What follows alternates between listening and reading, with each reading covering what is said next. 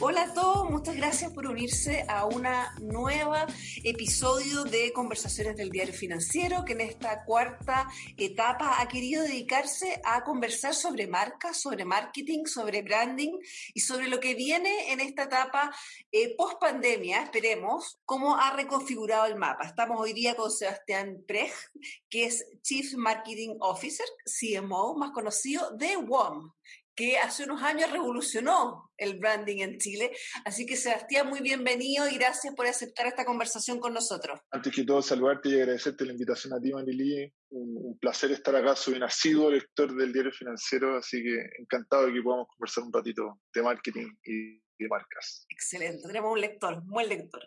Mire, nosotros, una primera pregunta que viene evidente usted, eh, WOM es, eh, si uno lleva a traducción, es word of mouth, en el fondo ese es el, el, el, lo que se significa. Y ustedes realmente rompieron el mercado chileno siendo bien fieles a esa, a esa traducción. Irrumpieron con una provocación que probablemente no se había visto en otra marca. Cuéntame cómo ha evolucionado eso en el tiempo a medida que otras marcas también han entrado en una en más polémicas, en imágenes o que en ese minuto parecían impensables. Sí, mira, fue un proceso bien, bien entretenido y, sobre todo mirarlo un poco más en perspectiva. Impresionante, pero han pasado solo cinco años. WOM se lanzó el, en julio del 2015.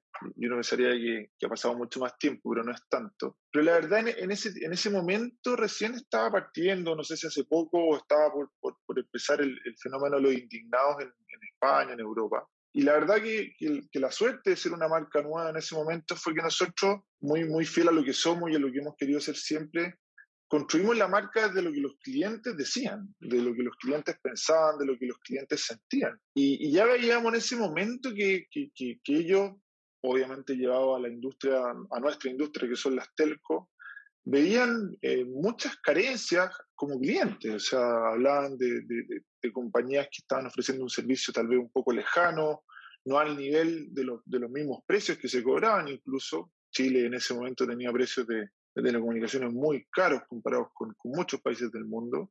La, la, y los niveles de satisfacción, claro, dificultades de cambiarse y con niveles de satisfacción relativamente bajos en general en el promedio de la industria. Entonces, nosotros este word of mouth tenía que ver con ser una marca que hablara y que pusiera la voz del cliente en el centro. Y, y efectivamente eso tenía un ámbito de servicio, que, que, era el principal eh, en términos de desafiar este como statu quo que, que, no estaba dando las respuestas que los clientes esperaban, pero también tenía que ver con este diálogo. Eh, nosotros creo que la gran innovación que, que, que, propusimos en su momento y que muchas marcas hoy día ya lo hacen de manera más natural, era entender que el marketing no era una comunicación unidireccional, en donde la marca habla y transmite solamente un mensaje, sino que tenía que ser un diálogo en donde la marca proponía y los clientes obviamente que respondían y desde ahí se enriquecía la propuesta de valor. Eh, y eso tenía que ver con todo, con, obviamente, insisto, con, con, lo básico o con lo higiénico de nuestra industria, de nuestro servicio, pero eso también se podía llevar o extrapolar a, otros ámbitos de la sociedad y, y, de nuestro día a día como cliente o como, como pero Vamos a este punto que tú dijiste interesante, que era esta idea de, de diálogo y de, de, ir y volver un poco con las ideas. Eso está ya bastante instalado, no, no digamos que funciona siempre, pero ya tú no vas a encontrar una marca o una empresa que te diga que no quiere hacerlo, por lo menos no, no que funcione siempre. ¿Cómo te diferencias tú? Porque el fondo ese fue un activo en este primer tiempo, pero, pero en algún minuto va a dejar de serlo porque, porque va a ser un, un commodity. Sí, súper buena pregunta. Eh, yo creo que hay, al menos así como pensando en rápido, hay dos puntos bien, bien relevantes. Lo primero es que sea creíble, y, y, y porque sea creíble, a, a lo que voy es que no basta solamente con tener el diálogo, sino que también hay que actuar en consecuencia. ¿Vale? Eh, y por lo tanto, si bien yo creo que las empresas hoy día están escuchando más, no sé si todavía estamos al nivel eh, de lo que los clientes esperan en nuestros distintos ámbitos de responsabilidad. Tenemos ámbitos propios de los servicios, pero también tenemos muchos desafíos, insisto, cada una de las empresas en su industria, en su interacción con las comunidades, nuestra relación con el medio ambiente. Yo creo que hay mucho camino por recorrer. Eh, y desde ahí mantener esa consistencia es la clave. O sea, yo creo que WOM lo que hemos buscado, siempre reconociendo que tenemos muchas cosas por hacer y que esto, esta ecuación en ningún caso está resuelta, hemos tratado de ser bien pragmáticos y, mantener al cliente en el centro, en las, las, duras y en las maduras, en el fondo. Y, la, y yo creo que la crisis fue, fue un, un, ejemplo, todo esto, este tema de, del coronavirus ha sido como una, una, prueba de fuego para muchas industrias, para muchas empresas. Y, y, ahí se ve, en la cancha se ven los gallos, en el fondo. Nosotros también hemos tenido que adaptar procesos, hemos tenido que, no solamente con nuestros clientes, sino que también con, nuestros propios WOMers, con, con, la gente que trabajamos en WOM, tratar de tomar decisiones que sean un win-win tanto para nuestro ecosistema interno, sino que también con, con, nuestros clientes y nuestros consumidores. ¿Ustedes siguen manteniendo, de todas maneras, más allá de la, comunicación con, lo, con los clientes, siguen tratando de, provocar bastante lo que es el mensaje? Eh, menos que antes, obviamente, entonces me acuerdo esa, ese, ese minuto cuando proyectaron en los edificios de, de Entel y de Movistar, que era la competencia, proyectaron el aviso de WOM y eso ya es la, la, ya, la total. siempre tienen este elemento de, de, provocación. ¿Cuánto eso aleja a... O, sea, ustedes en ese minuto eran los, los, eran los que entraban, pero hoy día son bastante incumbentes. Después, como tú bien dices, después de cinco años, tú ya eres un player eh, tradicional, entre comillas. ¿Cuánto aleja esa, eh, esa provocación a públicos más tradicionales? ¿Ustedes lo han medido de alguna manera? ¿Cuánta gente dice esto es para jóvenes o esto es para un público eh, diferente al mío? Yo creo que en algún momento o, en alguna situación particular se puede generar una situación de, donde tú miras esto y, claro, o tienes dudas o, tal vez no te gusta tanto, pero siempre hemos, como, como lo decíamos al principio, hemos propuesto a partir de esto un diálogo en general, en una diversidad de temas. O sea, nosotros en nuestra comunicación hablamos de temas de servicio, hablamos muchas veces de temas de competencia que trascendían solamente el ámbito de las telcos, hemos empujado mucho la justicia en términos de, cómo tratar al cliente y poner al cliente en el centro en todas las dimensiones eh, cotidianas, del, ya sea desde los actores políticos, desde los actores empresariales, desde, desde las instituciones, eh, con ejemplos que se nos van dando en el día a día. Y yo creo que al final la gente ha logrado reconocer que hay una identidad, o sea, más allá del punto que levantaba WOM en su comunicación y, y si te gustaba o no el cómo WOM lo trataba, lo que era válido era, era, la discusión que había detrás de ese punto. Eh, y yo creo que haber sido una marca que fue levantando temas y que sigue levantando temas, eh, ha generado bastante valor. O sea, una marca que, que, es bastante querida en el buen sentido de la palabra y, y, creíble por, por esta consistencia en el tiempo, en, en su actuar. Eh, y esa libertad de poder proponer, de poder opinar, de poder desafiar, yo creo que no hay que perderla nunca, o sea, más allá de que tengamos una participación un poquito más grande hoy día, que hayamos llegado, no sé, al 20% del market share en la móvil. Eh, ya eres un incumbente. una pregunta dentro de eso. No, no, pero con alma de challenger, con alma de challenger. No queremos ah. creernos incumbentes en ningún caso. Incumbente con alma de challenger, sí. Eso le te diría a cualquier persona dentro de la industria, de todas maneras. Pero una cosa que vi que ustedes estaban eh, impulsando bastante a nivel de mensaje es el tema de la transparencia ahora. Sí. Eh, eh, cuéntame un poquito cuál es la línea y qué es lo que estás buscando, porque el tema de la transparencia es un tema que además tiene que ver con la tecnológica, está sonando en varios, en varios mundos. Claro, o sea, los momentos y, las preocupaciones de, las personas sobre sus propias empresas de servicio, etcétera, eh, van cambiando en el tiempo. Y tal vez las preocupaciones hace cinco años eran unas y hoy día han evolucionado hacia, hacia otras teclas. Y para nosotros es, muy importante estar escuchando cuáles son esas preocupaciones y efectivamente la transparencia o tratar de ser o, o seguir avanzando en dimensiones que para los clientes son relevantes siempre es importante. Eh, y efectivamente, hoy día todo, todo, todo el ámbito de la transparencia de las ofertas, de la comunicación, de los contratos, del tratamiento de la información, los datos, etcétera, es muy importante para los clientes y por lo tanto nosotros no solamente comunicamos como, como un ámbito que es relevante para nosotros, sino que a la vez se transforma en un compromiso. Y, y en esta, como insisto, consistencia, consecuencia, pragmatismo, la clave es trabajar en esas dimensiones que para los clientes son importantes y tratar siempre de ir un paso adelante y no hacerlo de manera reactiva ni porque hay una ley, ni porque la competencia, la competencia de otra industria está haciendo A o B, sino que genuinamente hacerlo porque vemos que para los clientes es importante. Estamos conversando con Sebastián Pres, que es el CMO de WOM, en, en una serie más de conversaciones del diario financiero presentado por Libertex for More. Sebastián, me gustaría llevarte ahora a otro tema. Ustedes están, están eh, empezando a impulsarse con mucha fuerza en Colombia cambian los mensajes dependiendo del país, porque ustedes, el fondo, en Chile fueron un experimento de alguna manera. Ustedes no trajeron una cosa prefabricada de otro lugar, le hicieron acá. Acá, según entiendo yo y por las cosas que leí, que todavía has comentado en otro foro, esto fue un, un tailor-made para entrar a una industria. ¿La idea es entrar en Colombia con esta misma, este mismo sistema o tienen pensado hacer una cosa diferente allá? Yo creo que la motivación inicial es la misma.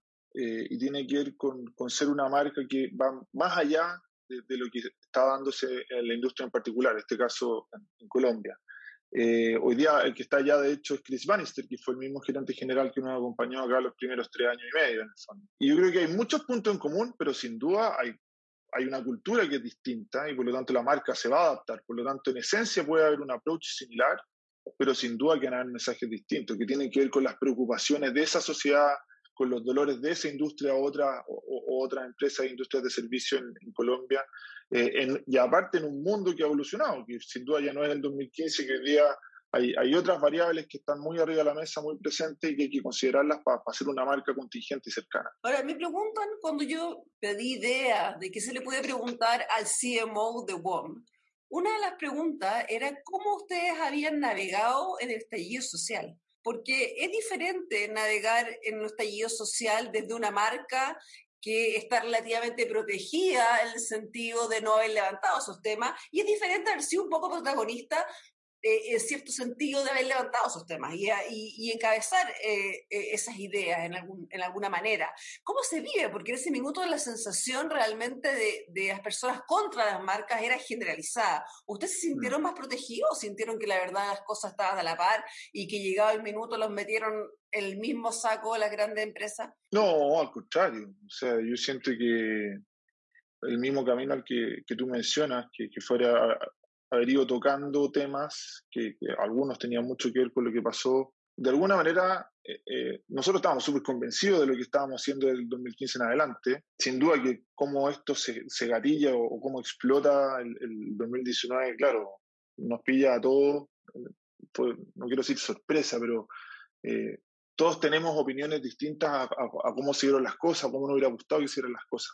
Pero como marca nosotros mantuvimos nuestra identidad 100%. De hecho, nosotros sacamos una campaña a los probablemente un par de semanas después del estallido que tenía que ver con, con seguir protegiendo y, dándole mucho protagonismo a la voz de las personas, a, la voz de, los de los consumidores, de los ciudadanos, y, y, no tratando de proteger o de caer bien o no caer mal, sino que tratando de ser como súper consecuentes con, con, lo que habíamos comunicado durante esos cinco años. Y insisto, e, ese, ese, ese espacio genera un debate. Nosotros no buscamos tener la razón, de hecho no hacemos muchos juicios detrás de la, nuestra comunicación, sino que abrimos un espacio de discusión y creo que fue bien valorado. De hecho, Cantar sacó eh, un ranking a los, primeros meses del 2020, cuando ya estaba todo el tema del coronavirus, en relación a cómo las marcas habían respondido a todo esto. Yo creo que era una mezcla entre estallido social y, y crisis sanitaria. Y WOM salió súper bien evaluado. Ahora, esas son fotos del momento. Yo creo que WOM después de eso también tuvo que adaptar muchos procesos para adecuarse a la nueva logística, a, la nueva interacción con los clientes, producto de las restricciones que había en el coronavirus. En algunas cosas tuvimos grandes aciertos, pero en otras obviamente tuvimos dificultades. Y como toda marca, como todo ente, tiene que irse adaptando rápidamente. Yo creo que ahí es donde tenemos que mantener esa velocidad en responder a las expectativas de, de, las personas, de los clientes. De...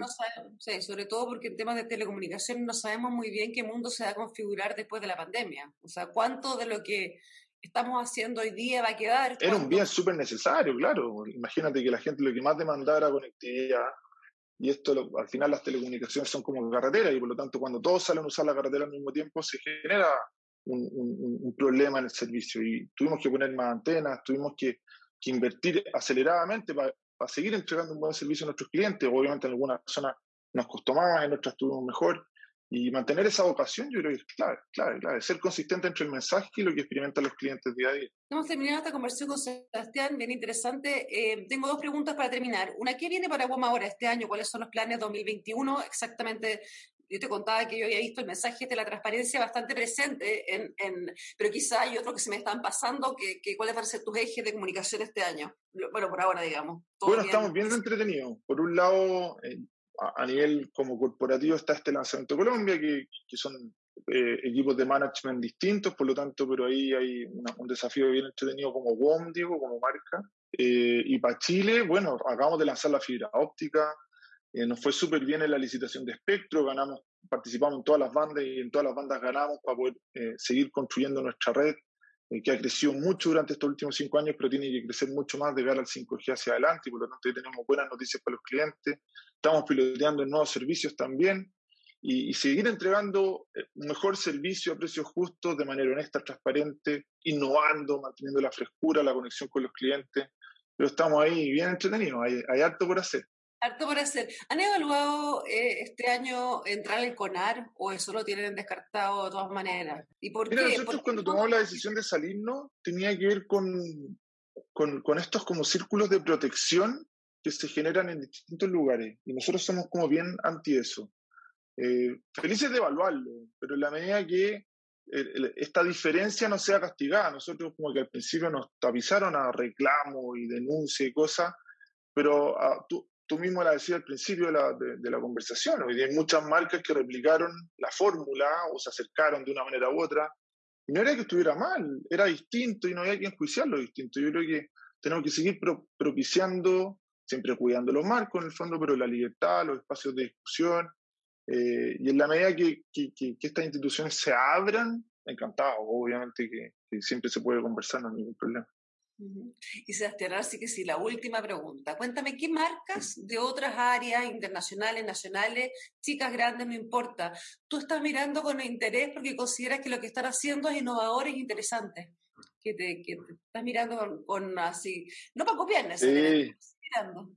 Yo creo que hay distintos ejes. Eh, yo creo que Casa Idea hace un caso bien, bien emblemático en el último tiempo en Chile, cómo ha comunicado y cómo ha resuelto, aparte que le ha significado como oportunidad de crecimiento el último tiempo. Yo creo que ahí súper rescatable el approach, eh, en lo bueno y también cuando le ha costado más la transparencia, cómo ha comunicado sus problemas. Yo creo que ahí bien, bien entretenido. Por ejemplo, cuando eh, recién entrada la pandemia comunicaron súper directamente que cerraban sus locales, ese tipo de acciones. me encantó, me encantó, me encantó. Recogieron el guante rápido, se pusieron las pilas, hicieron compromisos, se lo adelante. O sea, cuando las marcas son súper humanas y se, y se reconocen en sus errores, pero también se comprometen en sus soluciones, a mí eso lo encuentro súper destacable y creo que los clientes lo valoran muchísimo. Eh, a nivel de emprendimiento, ¿cómo, cómo, ¿cómo no ver? Hoy día hay muchas, muchas empresas nuevas en Chile que están sorprendiendo en todas las dimensiones, así que hay, hay mucho por ahí dando vuelta. Hay iniciativas Chora, hay, hay una iniciativa ahí que le Ale que está trabajando, que todavía no, no, no, se sabe mucho, pero viene y, viene bien Power, que tiene que ver con, esta relación entre cómo le damos más espacio a nuestros entornos, a nuestras comunidades, dentro de nuestros modelos de negocio. Yo creo que ahí hay, hay un, espacio de crecimiento eh, conjunto gigantesco para todos, no solamente para este proyecto de la Lemustaki, sino que en, general. Eh, y por lo tanto, todo lo que propicie el emprendimiento, eh, que, nos, que nos permita desarrollarnos mejor como sociedad, y obviamente eso de la mano de, de grandes marcas y nuevas marcas, creo que, que, es mucho de lo que se va a estar conversando en los próximos años. Por ahí anda la cosa. Entonces, muchas gracias Sebastián por este tiempo de conversación y muchas gracias a todos los que nos están escuchando. Seguiremos mañana con otra marca eh, interesante para analizar. Que tengan un gran día. Buenísimo. Muchas gracias por la invitación. Chao, chao.